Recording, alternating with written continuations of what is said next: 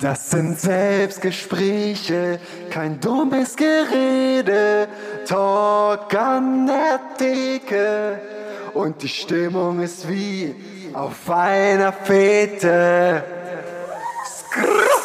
Hallo und herzlich willkommen bei unserem Podcast Selbstgespräche. Der eine oder andere hat ihn vielleicht schon vergessen, aber wir sind back.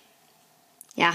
Aus unserer wohlverdienten langen Sommerpause, die so Podcaster halt so machen. die voll geplant war.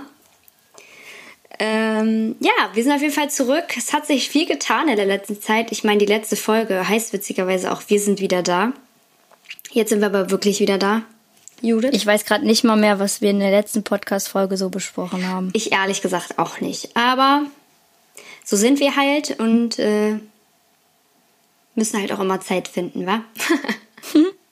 Ja, ich sag schon, irgendwie hadert es meistens dann doch immer an der Technik, weil äh, das irgendwie gerade noch so ein bisschen aufwendig ist. Ja. Wenn man sich jetzt einfach so dran setzen könnte, wie beim Telefonieren und dann einfach loslegen könnte, würden wir das, glaube ich, öfter machen.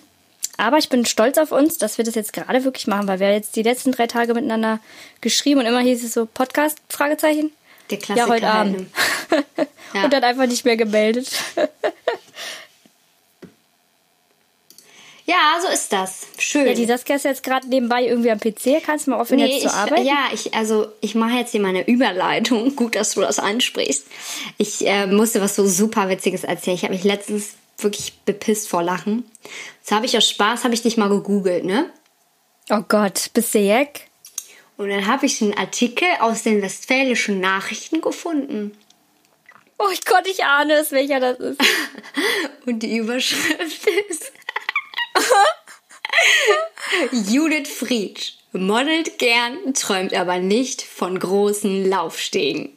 Ach du Scheiße. Warte, darf ich dir mal den, Boah, ich weiß darf ich dir den ersten Absatz vorlesen? Darf ich dir den ganz schnell eben vorlesen? Ja, es komm, dann googeln das wenigstens die Leute nicht. Witzig. Also, durch Zufall hat Judith Friedsch ihren ersten Fotografen im Internet. Ah nee, Quatsch, die Einleitung fehlt. Die ist am wichtigsten. Ja, die Einleitung reicht eigentlich schon, die toppt alles. Aus Bevern. Judith Friedsch ist 18 Jahre jung, hübsch, hat blonde Haare und wird in einer Werbeagentur zur Mediengestalterin ausgebildet. Doch ihre große Leidenschaft lebt sie vor der Kamera aus, denn die junge Frau modelt gerne. Ich liebe es, immer wieder in andere Rollen zu schlüpfen und vor der Kamera zu pausen, gibt sie zu. Dabei kämen dann schon einmal Seiten zum Vorschein, die sie normalerweise nicht zeigen würde mal verrucht, dann schüchtern oder extrovertiert. Aber eigentlich habe ich den Ruf, ganz lieb zu sein. Vor allem, ey, meine Bilder sind einfach immer gleich gewesen, als ob ich so irgendwie in verschiedene Rollen geschlüpft wäre. Ich habe einfach diese klassischen Dietmar Johann Bilder gemacht, ja, wo es und dann erzählt sie hier so, dass, dass dein erstes Fotoshooting nicht so geil war und dass du dich ähm, noch nicht so locker warst, aber dann hast du dich ins Laub gesetzt und auf einmal ist alles wie von selbst hat alles gut geklappt. Ey, jetzt überleg mal, warum schreibt eine Zeitung über sowas Uninteressantes. Ja, aber warte, das, kann, das kommt doch noch besser. Äh, mittlerweile ist von Unsicherheit nichts mehr zu spüren. Die hübsche Ostbeveranerin hat konkrete Pläne. Ich will mich vor der Kamera richtig austoben. Vielleicht mit Schleppe in einem Industriegebäude, vielleicht eine Art Lady Gaga-Style. Boah, ich kann heute nicht lesen. Sie sei für alles offen äh, sie sei für alles offen, bis auf Akt. Auch Fernsehluft durfte Judith Fried schon schnuppern. Nein. Kleine Rollen bei RTL, Coverfotos, ein bisschen Schauspielerei, ein Kennenlernen mit Kelly Clarkson. Das macht mir schon Spaß. Es ist aber nur ein Hobby. Boah, ohne Scheiß, wenn man diese Vielleicht Artikel kann ich damit liest. später ein bisschen Geld verdienen. Ey, Ziel erreicht. denn das Model, du wirst übrigens als Model betitelt, denn das Model träumt nicht von den großen Laufstegen in Mailand oder Paris. Dafür bin ich zu klein. Ich werde auch nicht zu einer Modelschule gehen. Außerdem arbeitet sie viel zu gerne in der Werbeagentur. Aber ich könnte mir schon vorstellen, noch intensiver zu modeln. Für Mama Simone sind die Wünsche ihrer Tochter nicht neu. Während andere kleine Kinder weggelaufen sind, wenn sie eine Kamera gesehen haben, war Judith immer sofort da und ist vor die Linse gesprungen. Weißt du, wie das klingt? Wie so warte, warte, das kann doch besser. Ein aktuelles Projekt von Judith Friedsch war bereits in Ostbevans zu sehen. Mit ihrem Freund wurde sie für den Wahlkampf der SPD abgelichtet. Der Höhepunkt Judiths Karriere war die SPD-Wahlkampfkampagne in Ostbevern. Weiß ich gar nicht mehr. Boah, überleg mal, Saskia, das ist so uninteressant. Das ist so das, interessiert, das interessiert doch keine Sau. Warum schreibt man in so einer Zeitung wie die Westfälischen Nachrichten, was halt Oma und Opa kriegen, über sowas Uninteressantes?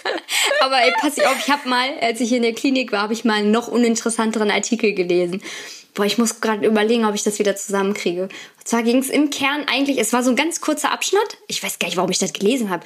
Aber im Kern ging es von der Aussage her einfach nur darum, dass die Mutter den Freund am Abendbrottisch von Luise äh, mit dem Namen des Ex-Freundes angesprochen hat.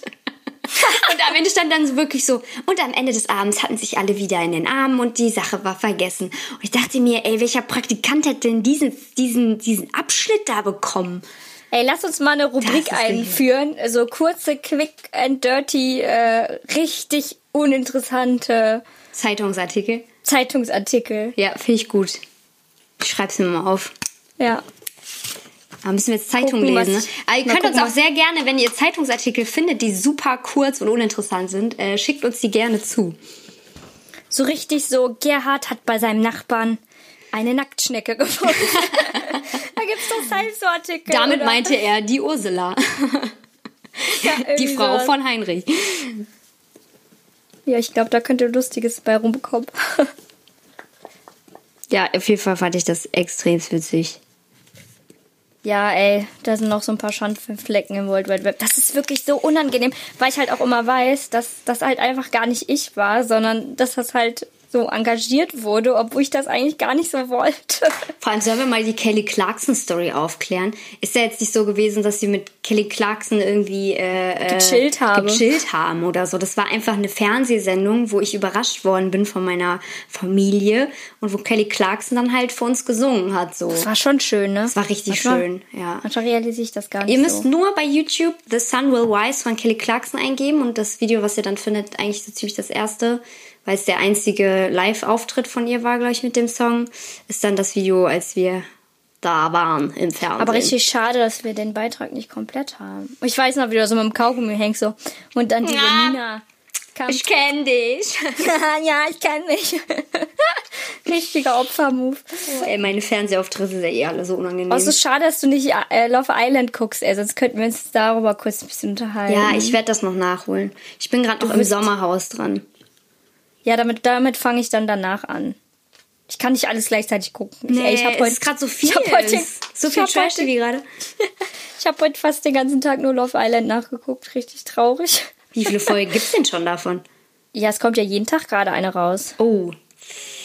Da muss man sich aber Deshalb. ranhalten. Und was ich halt dieses Jahr ganz cool finde, ist, dass halt alle Leute jetzt irgendwie so cool miteinander sind. Also es jetzt irgendwie kein krasses Zickendrama gibt oder keine Ahnung was. Und es irgendwie haben wir uns ja schon mal drüber unterhalten, dass es irgendwie so voll Spaß macht, so zu gucken, wenn Leute so voll cool miteinander sind, weil man sich dann immer denkt, oh, ich würde auch jetzt gerne Ja. dazugehören.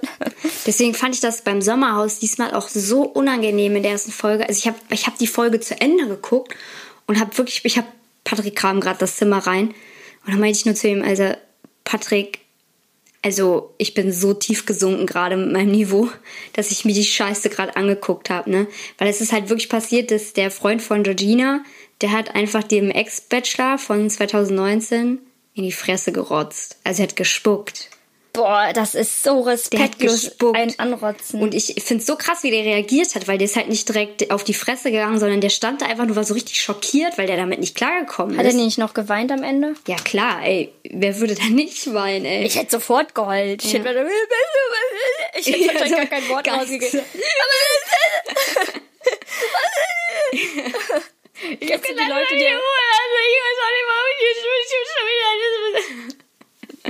so, man kriegt gar kein Wort raus. Und alle mal so, beruhig dich, tief ein- und ausatmen.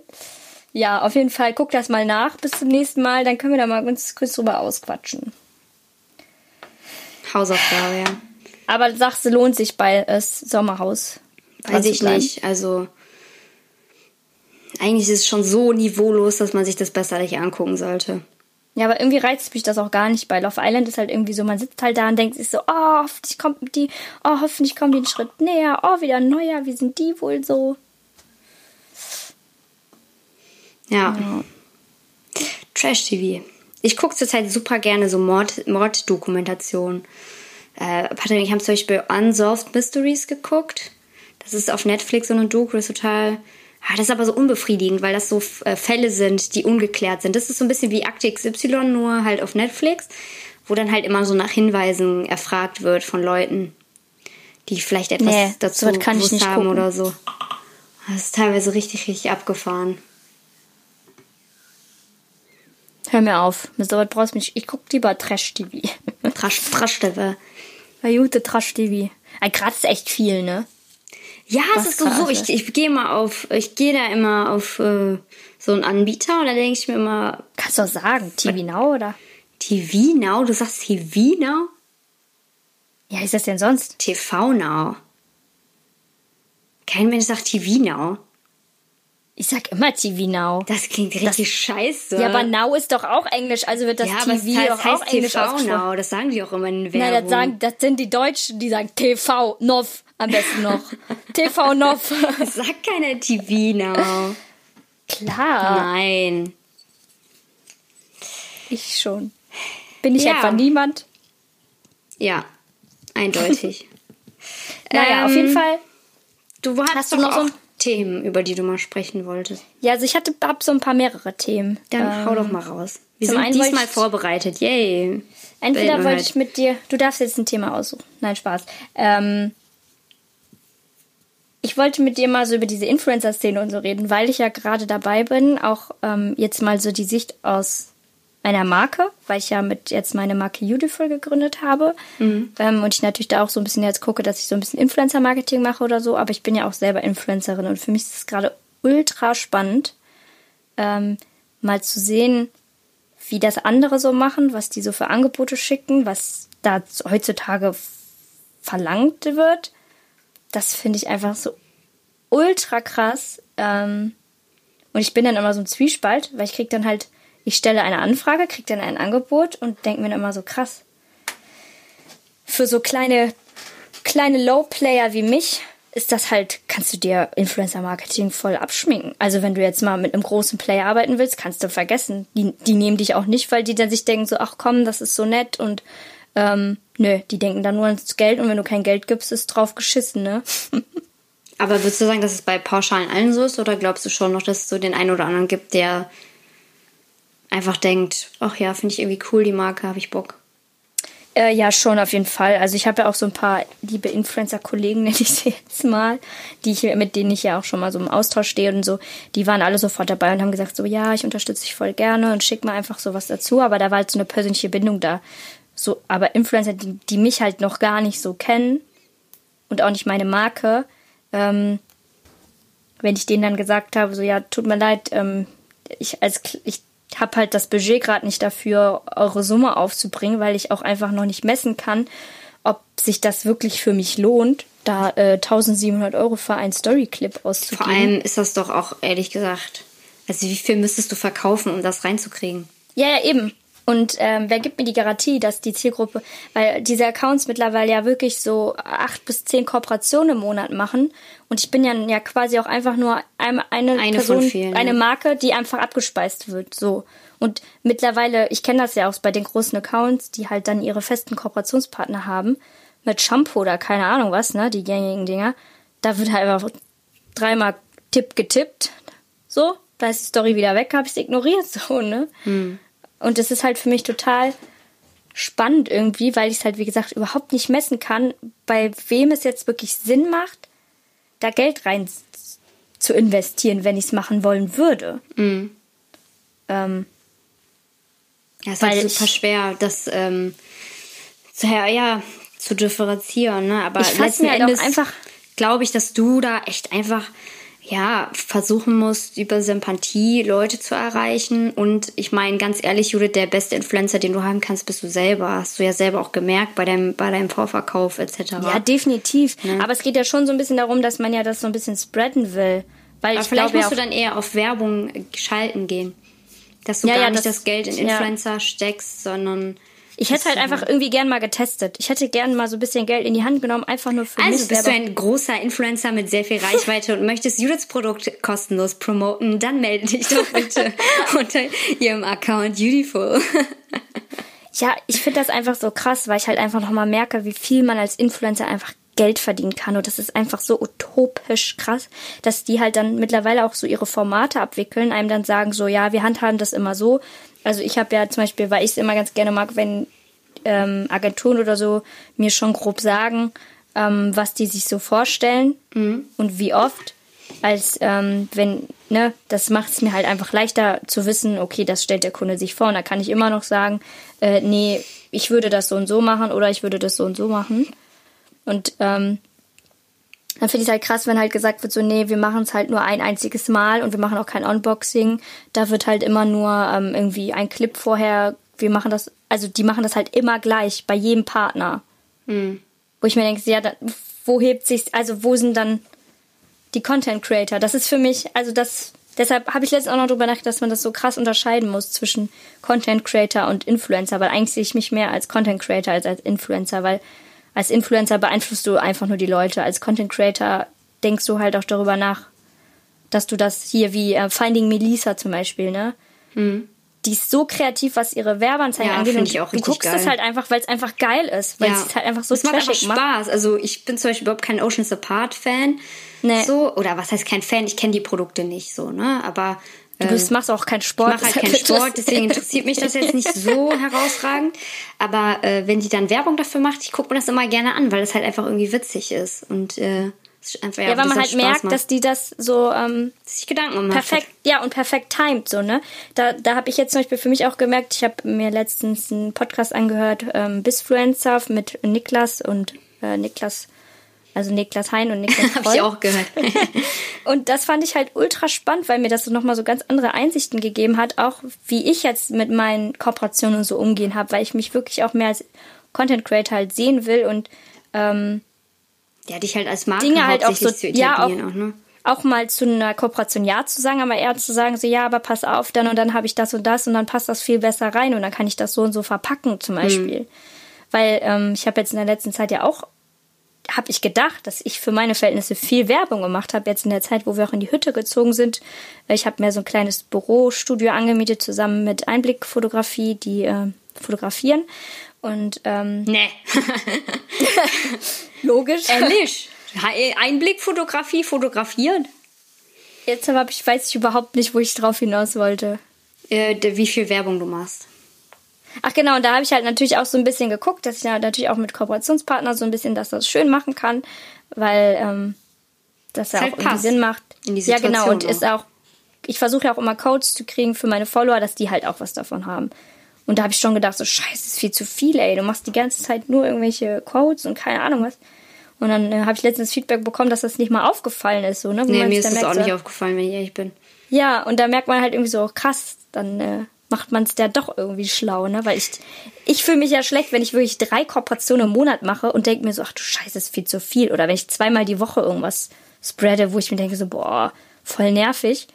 Aber wie gesagt, ich habe einen ganz anderen neues, neuen Blick, seitdem ich jetzt die Angebote bekommen habe, wo ich jetzt sehe, dass die alle äh, acht bis zehn Story, äh, Kooperationen im Monat machen. Rechne das mal hoch. Was ich halt viel interessanter finde, habe ich mich heute mit Patrick auch noch darüber unterhalten, ist das Phänomen, dass mir Influencer oder so ein Massentrend für mich mich oft hemmt, etwas zu tun. Also es ist wie jetzt zum Beispiel mit dem Podcast, ne? Wir wollten den Podcast ja schon vor einem Jahr machen. Und ich glaube, ja. hätten wir den Podcast vor einem Jahr gemacht, wäre er viel authentischer und echter gewesen, als wenn wir den Podcast jetzt zu dem Zeitpunkt, den wir jetzt angefangen haben, gemacht haben. Weil jetzt zu dem Zeitpunkt, wo wir auch damit angefangen haben, macht halt jeder einen Podcast. Also mittlerweile ist ja so, jeder Influencer hat äh, inzwischen einen Podcast, hat eine inzwischen Marke. eine eigene Marke, sei es äh, Kooperation mit einer Beauty-Brand oder eine Kooperation mit einem Klamottenhersteller oder eine Kooperation mit äh, ähm, was weiß ich, äh, oder schreibt ein Buch, ja, Bücher werden auch gerade wie Sand mhm. am Meer geschrieben. Und manchmal finde ich das so schade, weil ich das Gefühl habe, dass es den Wert des Produkts irgendwie so super krass schmälert. Also zum Beispiel, wenn du jetzt ein Buch schreibst, ich meine, ich will ja auch schon seit zehn Jahren ein Buch schreiben. So, ich habe auch schon zigmal angefangen, aber habe es halt irgendwie nie konsequent durchgezogen. Und wenn ich jetzt das und ich, jetzt habe ich das Gefühl, okay, wenn ich jetzt ein Buch rausbringe, dann bin ich nur eine von vielen. Also es ist nichts mehr echtes, sondern es ist irgendwie ja, sowas ausgelutscht ist und es kommt so rüber, als würde man es machen, weil es jetzt gerade jeder macht. Und das finde ich manchmal so schade, dass es inzwischen so einfach ist, für so große Leute mit so riesen Wachstum äh, Dinge zu verwirklichen und ja, dadurch der, wie gesagt, der Wert des Produkts einfach so super krass geschmälert wird. Ja, das stimmt schon. Ja, es ist halt krass, ne? So, wenn du eine krasse Reichweite hast mit einer Million Follower, da kannst du dann morgen eine Home-Kollektion machen, morgen Parfüm machen und übermorgen machst du dann noch irgendwie eine Schmuckkollektion und so. Und manche einer sitzt da halt äh, und designt sich einen Arsch ab und kriegt halt einfach durch die wenige Reichweite. Ich meine, ich habe ja wirklich auch noch Glück, ne? Ich muss ganz ehrlich sagen, ich weiß nicht, ob meine Marke da ist, wo sie jetzt auch gerade schon ist, nach zwei Monaten, wenn ich diese Reichweite einfach nicht hätte. Klar, die ist einfach heutzutage für ein Unternehmen halt auch einfach ultra wichtig. Ja. Überleg mal, stell mal vor, es gäbe jetzt kein Social Media und ich hätte meine Marke etablieren müssen. Wie hätte ich das denn bitte machen sollen? Tja, das wäre extrem schwierig geworden. Und das finde ich manchmal halt auch so krass oder auch von Instagram so krass, auch mit dem neuen Algorithmus jetzt, dass letzten Endes irgendwie nur noch Leute gepusht werden, die eh schon richtig krass gepusht sind. Und teilweise finde ich das so phänomenal. Also ich, manchmal entdecke ich Instagram-Kanäle, wo ich mich wirklich frage, wie es sein kann, dass die 800.000 ja. Follower haben. Ich sitze da und ich krieg ich komme aus dem Staunen nicht mehr raus, weil ich das, ja. ich kann mir das beim besten Willen nicht erklären, wie das so viel sein kann, weil die in meinen Augen auch nicht wirklich eine Art Mehrwert haben. Also ich mittlerweile folge ich halt wirklich echt nur noch Leuten, die mir irgendwie eine Art Mehrwert bieten, also die mir irgendwie mich weiterbringen oder mich auch ein bisschen weiterbilden oder ja, wo es mir einfach auch Spaß macht, deren Empfehlung zu hören. So, aber ich meine, jeder hat ja andere Interessen. Ich will das jetzt nicht verurteilen. Ne? Es gibt Leute, die gucken sich dann halt vielleicht ja, auch den Content von demjenigen sehr, sehr gerne an. Aber manchmal kann ich das beim besten Willen nicht verstehen. Und aber ich glaube auch, dass beim, bei manchen Accounts, ich kann mir schon vorstellen, was für Accounts du so meinst, ähm, kann ich mir auch vorstellen, dass manche Leute das so ein bisschen Trash-TV-mäßig sich halt reinziehen, so, ne? So ein bisschen angucken und auch, ja, guck mal, sich so ein so bisschen darauf aufgeilen, so, ne? dass, mhm da vielleicht gerade irgendwas Kacke ist oder sich lustig machen, weil das halt leider auch so eine Welt, ne? Die gibt's halt auch. Also ich glaube halt auch, dass manche große Accounts halt auch echt täglich mit äh, scheiß Nachrichten bombardieren. Weshalb ich zum Beispiel auch total froh bin, dass ich mein, also ich muss gestehen, könnte ich es mir jetzt aussuchen. Ich weiß nicht, ob ich eine Million Follower haben wollen würde. Weil Nee, auch ich auch nicht. Also man, man, hat dafür halt, also ich zum Beispiel, ich wachse ja mit meinem Account einfach zu 0%. Also ich bin seit Anfang des Jahres bei 19,6k und es wird einfach nicht mehr, es wird aber auch nicht weniger, was ja auch schon gut ist so. Äh, aber ich wachse halt einfach wirklich zu 0%. Es steht wirklich auch in meinen Insights auch so, Wachstum 0% diese Woche so, ne? ähm, das ist für mich auf der einen Seite okay, weil ich mal sage, okay, die Leute, mit denen ich in Interaktion bin, so, das ist eine Community, die irgendwie voll hinter mir steht, die auch cool finden, was ich mache, die wertschätzen, was ich mache und so. Auf der anderen Seite schläft mein Account aber super ein, weil ich das Interesse so daran verloren habe, ähm, irgendwie was zu machen oder was zu zeigen. Ich meine, ich bin ja seit sechs Jahren schon auf diesem Self-Love-Zug und versuche da irgendwie aktiv so was zu machen und so. Aber ganz ehrlich, mittlerweile sieht man so viele Bilder von Leuten, die ihren Bauch extra rausstrecken oder ihre Arschbacken zusammenkneifen, um zu zeigen, wie viel Zellulite sie haben und so weiter. Und irgendwie denke ich mir dann immer so, okay, die haben eine viel größere Reichweite als ich. Also warum, also wenn ich das jetzt mache, dann bin ich quasi nur wieder Mitläuferin. Also kannst du meinen Gedankengang so ein bisschen nachvollziehen. Ja, ja, voll. So, ich, ich bin dann wahrscheinlich die Nachmacherin und ich würde das dann nur machen, weil es jeder macht. Und ich will halt einfach. Auf der anderen Seite ist das halt auch eine Message, finde ich, die kann es halt nicht oft genug geben. Nein, so, ne? absolut gar. Also ja, da hast du auch absolut recht. Aber trotzdem sind das so meine Bedenken, die ich dann habe. Und weiß ich nicht. Es ist halt nur, es ist halt nur scheiße, wenn jemand halt ähm, da, also wenn solche Themen halt irgendwie ausgenutzt werden, ne? Wenn genau, solche Leute ja. dann so spreaden, so hier Zellulite und in fünf Tagen machen sie irgendwie Werbung für eine Pille, die gegen Zellulite ist, zum Beispiel. Ja. Oder dann. Äh, das ne? gibt's halt auch häufig so. Ähm, was mich ich, halt dann auch. Was ich, was, was ich halt auch super schade finde, ist, dass. Ähm, vor allem auch so große Influencer, die, keine Ahnung, eine Reichweite von 1, noch was Millionen haben oder so, nicht schaffen, zu ihren fucking Dehnungsstreifen zu stehen und man immer sieht, wie die auf Bildern wegretuschiert werden und alles. Wo man sich dann auch immer fragt, so, ey, warum machst du das? Du kannst doch mit dieser. Ja, auf der anderen Seite, überleg mal, ey, das sind 1,8 Millionen Leute, ne? Ja, aber weißt du, wie du viele halt die feiern würde dafür, dass wenn die das, wenn sie einfach ja, mal dazu stehen du, würde. Die Welt ist gemein, Saskia. Glaub mir, da würden genauso viele Shit, Shitstorm-Kommentare von wegen, bar bist du hässlich, Ich glaube aber, es würden die überwiegen, die sagen, und das Ja klar, so aber geil, du, du kennst das, das doch. Kriegst du einen einzigen Hate-Kommentar, ruiniert dir das den ganzen, also ist jetzt nur dramatisch jetzt dargestellt, aber kriegst du den ganzen Tag immer gesagt, wie geil deine Produkte ist und kommt dann ein Mensch, der dir dann sagt, so, boah, ich, das feiere ich gar nicht, Judith, das ist total scheiße. Dann denkst du nur an das und nicht an die tausend Nachrichten, wie toll da irgendwas war. Das ist halt dieses Phänomen. Ja, also ich verstehe auch voll der Gedanke, dass da die Leute selbstbewusster, erst recht bei so einer Reichweite, dass da halt ja ähm, bewusst damit umgegangen werden. Ja, aber die muss, haben halt auch eine Art Verantwortung. Also klar, hat jeder, der einen Instagram-Kanal hat und sein Leben irgendwie teilt, eine Verantwortung, finde ich, egal wie viele Follower er hat. Ich finde, es ist auch richtig, dass jeder authentisch sein sollte, wer er ist. Aber ja, neben dem Fakt, so was ich gerade eben mal gesagt habe, macht mir das auch ein bisschen Angst, dieses, dass man jetzt nur noch Filter benutzt, die dein Gesicht verzerren, die dich komplett verfälschen. Ich meine, ich liebe auch Filter, also vor allem in der Fotografie macht mir das Spaß, Bildlooks zu kreieren und so. Aber ich finde das so schlimm, wenn man anfängt, Nasen zu verändern, seine Augen zu vergrößern. Und mittlerweile ist es ja wirklich so, dass Teenies den Drang danach haben, mit 18 direkt zum Schönheitsdoc zu rennen und sich die Lippen aufspritzen zu lassen. Ja. Und manchmal finde ich das so, also auf der einen Seite denke ich immer so, boah, wir sind schon voll weit gekommen in dieser Self-Love-Branche und wir sind schon voll weit, dass ich das Gefühl habe, mittlerweile kann jeder wirklich so sein, wie er will, ohne angegriffen zu werden.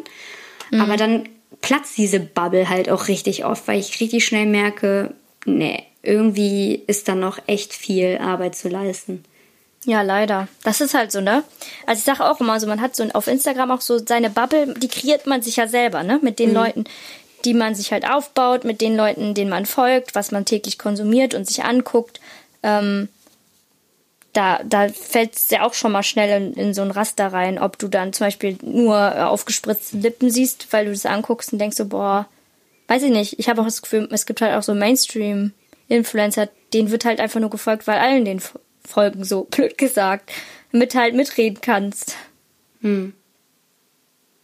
Ja, aber ähm, zum Thema Vorbildfunktion habe ich jetzt heute Morgen ähm, von, war das auf Funk? Ja, es war Funk. War das so ein Interview von Capital Bra, der ähm, Rapper, der so nur so scheiße rappt und sowas. Und der hat halt wohl irgendwie viel über Tilly Dean gerappt. Mhm. Ähm, so, was halt auch, wo dann so ein Dealer gesagt hat, auch, dass das krass die Umsatzzahlen hoch bei ihm hochgepusht hat, dass der zu der Zeit fast 20.000 Euro im Monat nur für Tilidin Umsatz gemacht hat. Weil Capital und, Bra darüber gerappt hat, oder was? Ja, ja. Krass. Ja, und dann äh, fand ich aber recht sympathisch, also dass er dann halt das auf jeden Fall bereut hat und auch anschließend danach auch Tracks und so. Also nach dem einen Song, nicht nach dem Funkinterview, sondern nach dem einen Song halt auch schon Rap-Songs gemacht hat, die gegen Tilidin sind, so.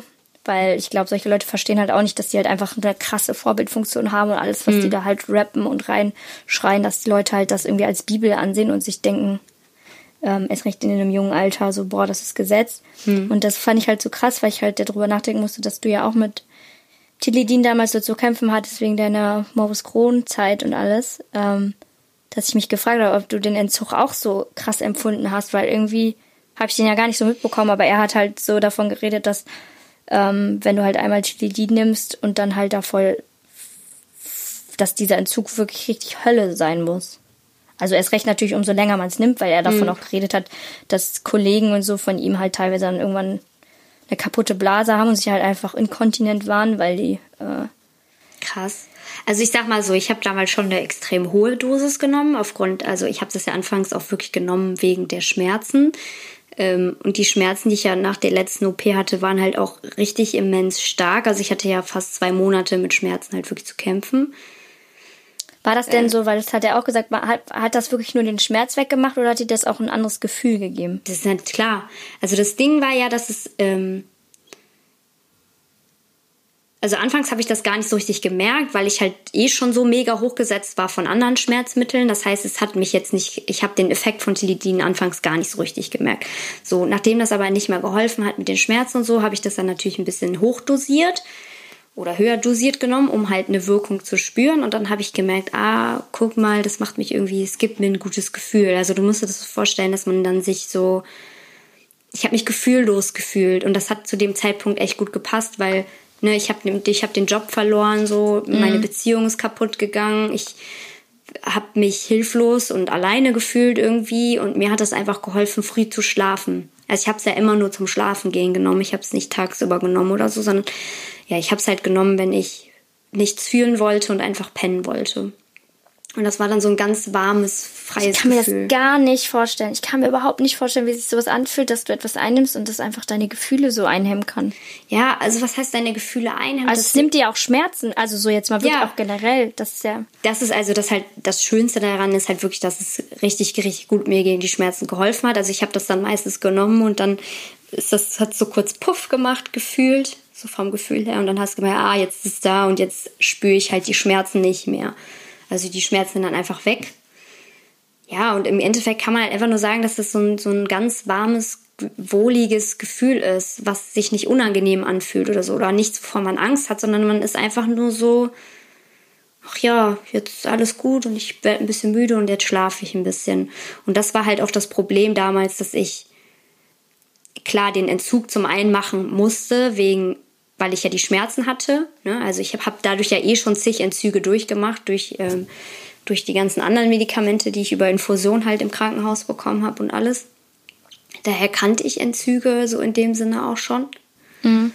Aber, ähm, Aber ähm, das ist bei dir wahrscheinlich ja auch aufgrund dessen, dass du vorher Dipi und alles genommen hast, dass du natürlich ganz anders auf das Tilidin reagiert hast, was wie wahrscheinlich weil ich habe halt auch nur gehört, dass bei diesem Kapitel Broad hat er halt gesagt, als er das erste Mal genommen hat, hat er halt eine Tablette genommen, hat er erstmal nichts gemerkt nach einer halben Stunde, hat er sich noch eine Tablette genommen und da ging es den zwei Tage lang richtig, richtig schlecht. Ja gut, der hat dann halt mit zwei Tabletten schon die richtig krasse Dosis halt genommen, ne?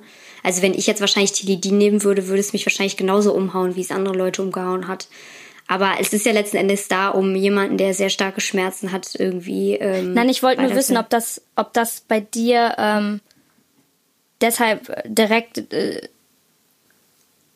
ja, nee, macht keinen Sinn, was ich gerade gesagt habe. Ist schon gut. ja, ja, er hat halt nur Überdosis. Das Problem war halt wirklich, dass ich dann dadurch, dass ich dann, ne, wenn du so einen Pegel hast, der die ganze Zeit da ist, dann musst du irgendwann anfangen, das höher zu dosieren, quasi, damit du den Effekt wieder hast. Das ist ja wie Leute, die Gras rauchen oder so. Ja, genau, das meinte ich ja ne? mit den Schmerzmitteln. Genau, das musst du halt immer anfangen, höher zu dosieren. Und das habe ich natürlich irgendwann auch gemacht. Aber dann gab es halt so einen Abend, das, das, der ist mir auch, also der hat mir halt auch richtig die Augen geöffnet. Also ich wusste die ganze Zeit, dass es nicht cool ist, was ich mache, aber ich habe mir die ganze Zeit gesagt, so scheiß drauf, du hast so viel durchgemacht, du brauchst es jetzt einfach so. Und dann war Patrick halt bei mir und dann ähm, wollte ich das halt nicht nehmen, weil ich halt auch nicht wollte, dass das irgendwie jemand mitkriegt, dass ich da ein Problem habe.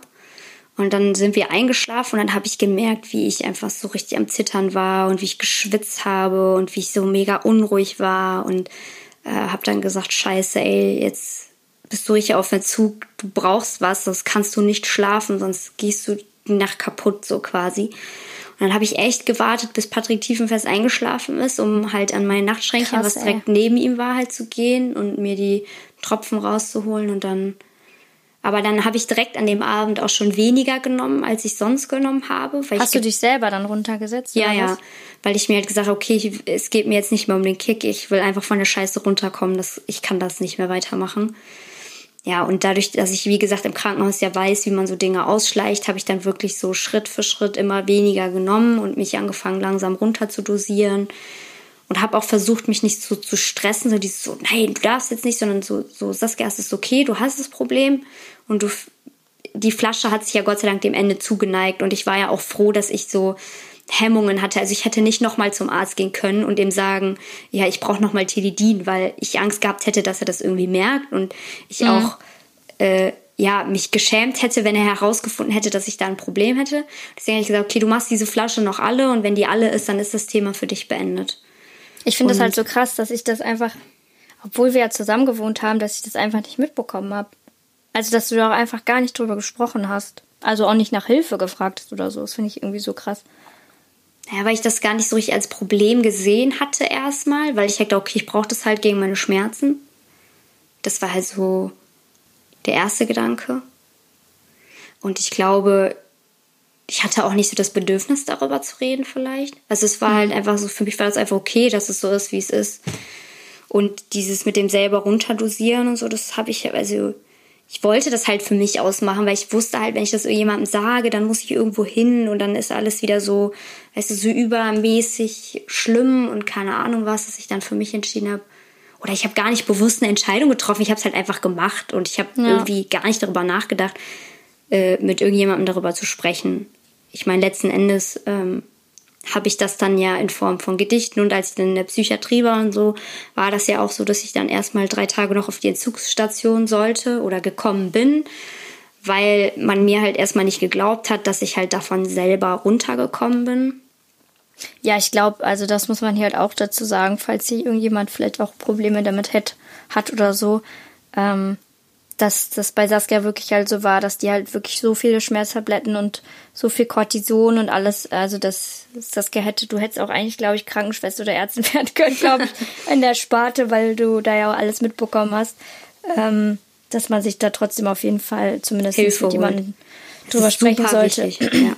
Weil ich glaube, so ein Entzug kann sonst auch echt an, also wenn das von jetzt auf gleich wahrscheinlich machst, ähm, Auf gar keinen Fall einen kalten Entzug machen. Also wirklich nicht. Das ist das Schlimmste, was man machen kann.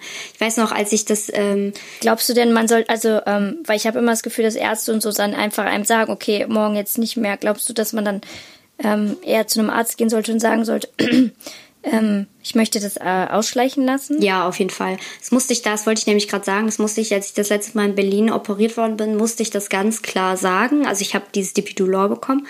Das ist eine Infusion. Ähm, und das habe ich über so eine Schmerzpumpe bekommen, wo ich ja immer dann selber klicken konnte, wenn ich halt eine Dosis bekommen habe. Und die war echt richtig hoch dosiert und ich hatte auch immer noch extreme Schmerzen. Und dann wollten die die Pumpe halt einfach abmachen. Und ich habe den ganzen Tag immer wieder einen Arzt zu mir rufen lassen. Also da war ich auch echt stolz auf mich, dass ich das so durchgezogen habe und habe immer wieder auf die Leute eingeredet. habe gesagt, ey Leute, ich meine, dass ihr müsst mir das wieder anschließen. Ihr könnt das nicht einfach abmachen und äh, ich muss das ausschleichen, sonst sonst sind die nächsten Tage für mich einfach die Hölle so ne. Und ähm, ja, irgendwann kam dann mitten in der Nacht dann der Anästhesist, der mich auch ähm, eingestellt hat und so und meinte so, nee, Frau Friedrich kann Sie da völlig verstehen und das ist auch absolut richtig und ähm, wir setzen das jetzt Tag für Tag immer ein bisschen runter. Also wenn ihr da Probleme habt, Leute, geht auf jeden Fall zum Arzt und sagt denen auch, ich muss das langsam ausschleichen, ich brauche Beobachtung dabei, ich brauche jemanden, der ich mich glaub, da unterstützt. Ich glaube, das macht ja auch das macht es ja auch irgendwie einfacher, ne? Dass man halt nicht weiß, okay, mir geht's jetzt, ich muss jetzt absetzen, mir geht's die nächsten zwei Monate richtig, richtig scheiße. Weil aber eigentlich ist, ne? ja, aber eigentlich ist es auch ähm, gesundheitlich gesehen richtiger. Also ich glaube, dass äh ja, deshalb finde ich das so paradox, weil in meinem Kopf wäre auch so, wenn ich jetzt das Gefühl hätte, ich wäre jetzt von etwas abhängig, hätte ich immer das Gefühl, ich muss das von jetzt auf gleich mal. Also ich muss, wenn ich morgen das ansprechen würde beim Arzt, komme ich vielleicht übermorgen in die Klinik und muss es komplett sein lassen. Naja, es gibt halt zwei unterschiedliche Dinge. Wenn du zum Beispiel Alkoholiker bist, geht's nicht anders. Dann musst du es von heute auf morgen machen. Ja, klar. Also so, oder wenn du rauchst zum Beispiel, da hast du auch keine körperlichen krassen Einschränkungen dadurch, wenn du von heute auf morgen aufhörst. Aber bei so, so ähm, Opium zum Beispiel, das ist halt einfach so, dass dein Körper wirklich physisch abhängig davon ist und dein Körper da dir das auch extrem physisch zeigt, so, ne? Und es mhm. kann halt auch super gefährlich werden, wenn du kalten Entzug machst. Also so, ja, es ist halt auch nicht ohne. Und deswegen, ja, Leute, das, das auch das, was Judith jetzt gerade nochmal sagt, so wenn ihr da ein Problem habt, geht auf jeden Fall zu einem Arzt und macht es mit dem Arzt zusammen. Äh, ich habe es damals halt alleine gemacht, weil ich halt wusste, wie ich es zu machen habe und wie ich das ähm, einzustufen habe. Aber wenn ihr da keinerlei Erfahrung habt, dann ja, holt euch bitte, bitte einen Rat beim Arzt ein. Ja, ist schon echt krass irgendwie. Musste ich auf jeden Fall dran denken, als ich das Interview dann gesehen habe, dachte ich mir irgendwie so krass, Tilidin. Ich weiß noch einmal hatte ich einen äh, Schulkollegen, der hatte mich auch mal gefragt, so, ey, deine Schwester, die nimmt doch bestimmt Tilidin, kannst du ein bisschen was abgeben? Da dachte ich, habe ich mir schon gedacht. Da, ich wusste erst gar nicht, was Tilidin ist ne, und dachte mir so, ja, okay, wenn ihr Medikamente braucht, habe ich erst so drüber nachgedacht und dann habe ich das, ich mal, dachte mir so, ey, ey, hinterher wäre ich hier der Dealer gewesen oder so, wäre ich im Knast gelandet, weil ich dem dann irgendwie, hätte mir wahrscheinlich auch jemand den Satz im Ohren gehauen. Unwissenheit schützt vor Strafe nicht. Was ich aber so krass finde, ist, dass ich so mega rational denken kann in dem Thema. Also das irgendwie, ich weiß nicht, warum das so ist, aber ich bin nicht so emotionalisiert, wenn ich. Also klar macht das Gefühl auch ein Stück weit abhängig. was man dabei halt hat, weil es einfach so ein gutes Gefühl ist, dass man das gerne mehr hab, haben möchte. Deswegen nehmen Leute ja auch Drogen oder so. Aber ich bin so rational eingestellt, ich weiß nicht, ob man das so sagen kann, dass mir immer bewusst ist, was ich da mache und dass mir auch immer bewusst ist, dass das meinem Körper gerade schadet und dass es mhm. nicht gut ist. Und ähm, ja, dass ich halt gar nicht so dieses habe, dass ich, sobald ich jetzt nochmal Tilidin nehmen würde, dass ich dann direkt wieder in so eine Sucht verfallen würde. Also jetzt, als ich zum Beispiel die Zysten-OP hatte, habe ich nach der OP zum Beispiel auch nochmal Tilidin bekommen. So. Aber das hat mit mir nichts gemacht. Also es war mhm. überhaupt nicht so, dass ich dann gesagt habe, so, boah, ich brauche jetzt unbedingt wieder und äh, ich bin jetzt wieder voll drin, sondern im Gegenteil, ich, es hat mich sogar noch vorsichtiger gemacht. Also mir ist jetzt immer bewusst, okay, ja, du hattest da ein Problem und du hast das im Griff und so war es dann halt auch wirklich. Also ich hatte dann überhaupt keine Probleme damit und habe gedacht, boah, ich muss jetzt, sondern ich hatte sogar eher Respekt davor und habe erst gedacht, hm, nimmst du das jetzt wirklich? Aber meine Schmerzen waren halt so stark, dass ich gedacht, komm, egal.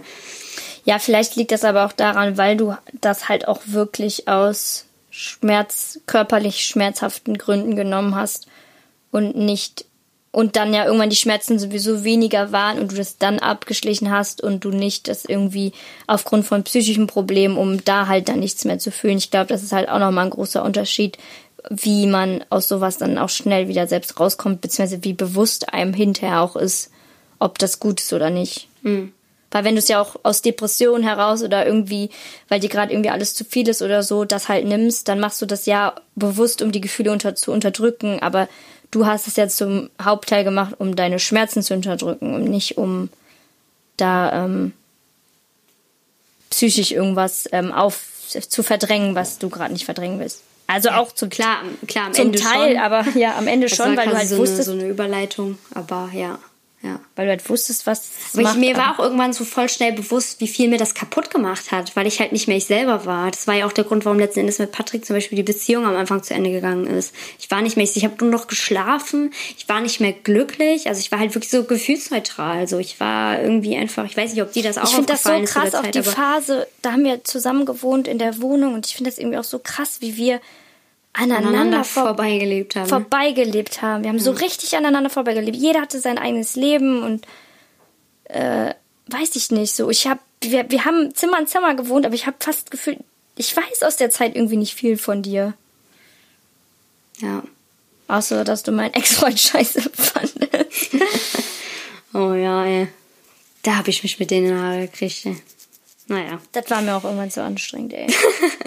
ist ja nicht umsonst dein Ex-Freundin. Ja, eben. ja, das war aber so ein Punkt, da habe ich halt gemerkt, okay, ähm, Familie steht halt über allem, ne? Ich habe halt keine Lust, mit jemandem zusammen zu sein, mit dem meine Familie vielleicht nicht so klarkommt. Ja. Ich weiß auch nicht, was in der Phase los war. Ich meine, ich habe ja von dir selber auch super wenig mitbekommen und super. Also unabhängig davon, dass ich halt auch einfach viel im Krankenhaus war, immer noch zu der Zeit. Ja, irgendwie warst du gefühlt gar nicht da. Also ja. nie da in der Wohnung. Ja, es war wirklich so meine, letzten Endes haben sich unsere Wege ja auch, ich weiß gar nicht mehr, wie das dazu gekommen ist, dass ich, dass du ausgesetzt, also ich weiß nur, dass ich in der Klinik war und auf einmal hieß, die Wohnung ist gekündigt, du ziehst aus. Ja, ich habe halt, das war halt auch meine Phase mit meinen Panikattacken und alles und ich habe ja schon immer, das sage ich auch mal zu anderen, dass ich bei dir halt immer so ein Muttergefühl habe. Ich habe immer dieses Gefühl, wenn jemand was gegen dich sagt, bin ich immer wie so ein Ritter und auch wenn die eigentlich recht haben, bin ich so, ja, aber ihr müsst doch auch mal irgendwie verstehen.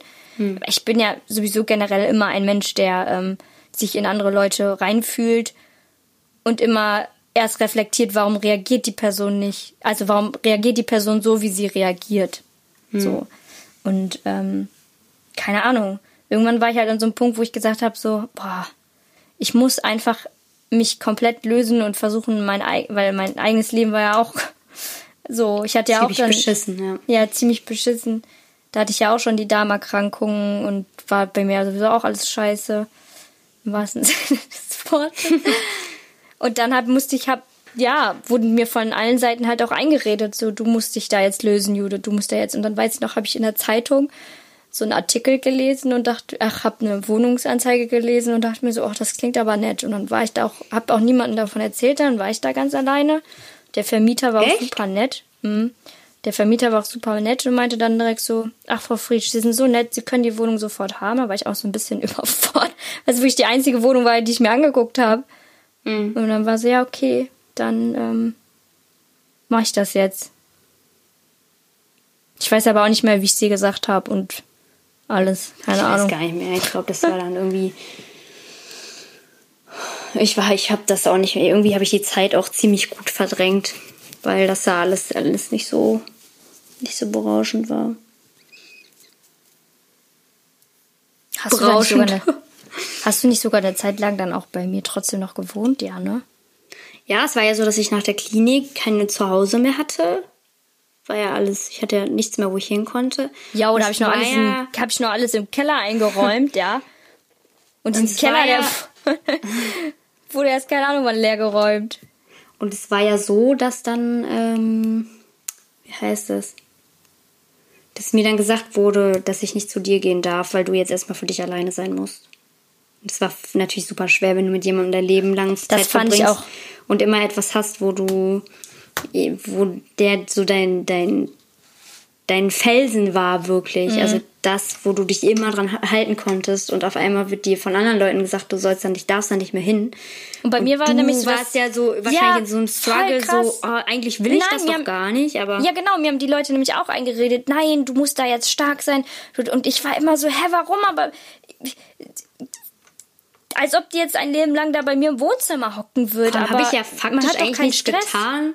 Also ich ja, habe ja nichts getan, außer dass ich ein Problem hatte, mit dem ich einfach klarkommen musste. Genau, und ich einfach so selber auf mein Leben klarkommen wollte, so.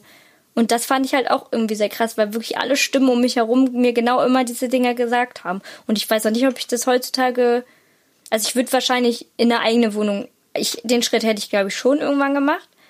Aber War dass ja ich dich, gut im Endeffekt. Ne? Ja, dass also. ich dich da aber so alleine lasse im Sinne von so, ja, egal, musst zusehen, wo du lebst und selbst wenn du auf der Straße lebst oder keine Ahnung zu wem musst, das hätte ich niemals gemacht. So, nochmal. Aber es war schon krass, als ich dann in Münster gewohnt habe. Wir haben uns super selten gesehen, ne? Also du bist ja eigentlich also am Arsch der Welt gewohnt, ey. Du hast so richtig am Arsch der halt Welt gewohnt. Kein Auto, ne? Ja. So richtig so, mit dem Bus, ey, brauchst du fünf Stunden hin. Im Keller. eine Kellerwohnung, ey. Boah, Leute, ich habe schon in Wohnung gewohnt. Kann, können, wir, können wir in der nächsten Folge ja mal drauf eingehen, wie, wie, wie unsere äh, Wohnungen so waren und wie ja. oft wir umgezogen sind und so. Ja, das können wir mal machen. Ja, gut, ja, Judy. Ich, ich glaube, wir haben jetzt auch schon ganz schön Deep Talk hier betrieben, ne? Ja. Hast auch auf Aufnahme geklickt? Ist jetzt auch nicht weg oder so?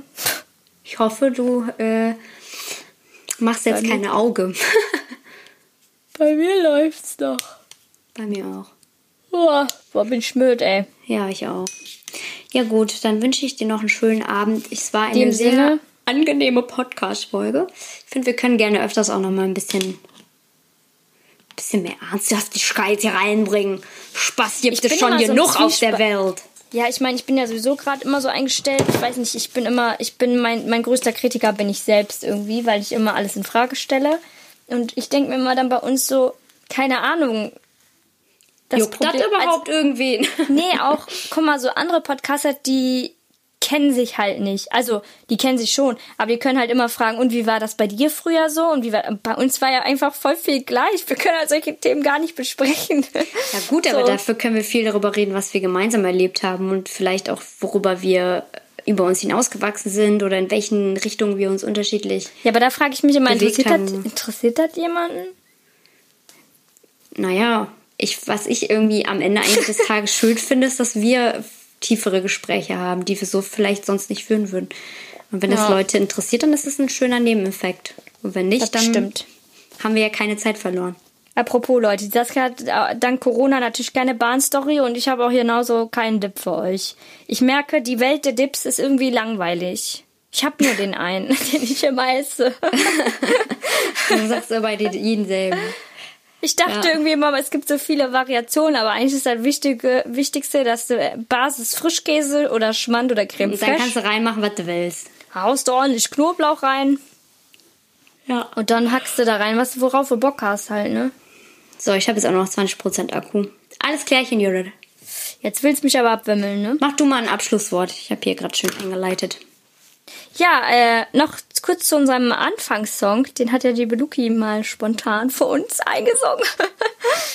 Der hasst mich bestimmt jetzt, dass ich das verrate. Nein, Spaß. Ähm, ja, danke dafür. Ähm, Und danke an unseren Papa, der äh, bis dato unseren Song gemacht hat. ja, den können wir als Abspann jetzt immer machen. Ja. Macht man sowas? Aber, Keine Ahnung, aber sie singt ja, jetzt geht's bald los. das ist übrigens unsere Dichte in dem Song, die das da gesprungen, gesprochen hat. Es geht bald los, könnte ja auch vielleicht sein. Am besten war, nein, am besten war eigentlich, wie sie immer gesagt hat, so, und wer nach Hause gehen will, der kann später nach Hause gehen. Das Ja, hat sie wirklich stimmt. So gesagt. Muss Luki mal fragen, ob der das einfach am Ende einspielen kann. Ich hoffe, ihr habt jetzt einen Ohrwurm. Das sind Selbstgespräche, kein dummes, Dummes Gerede. Okay, Judith, sind wir wieder dusselig. Alles Klärchen. Tschüssi. Schüsseldorf, bis demnächst. Ja, Bis tschüss. dann, Antenne.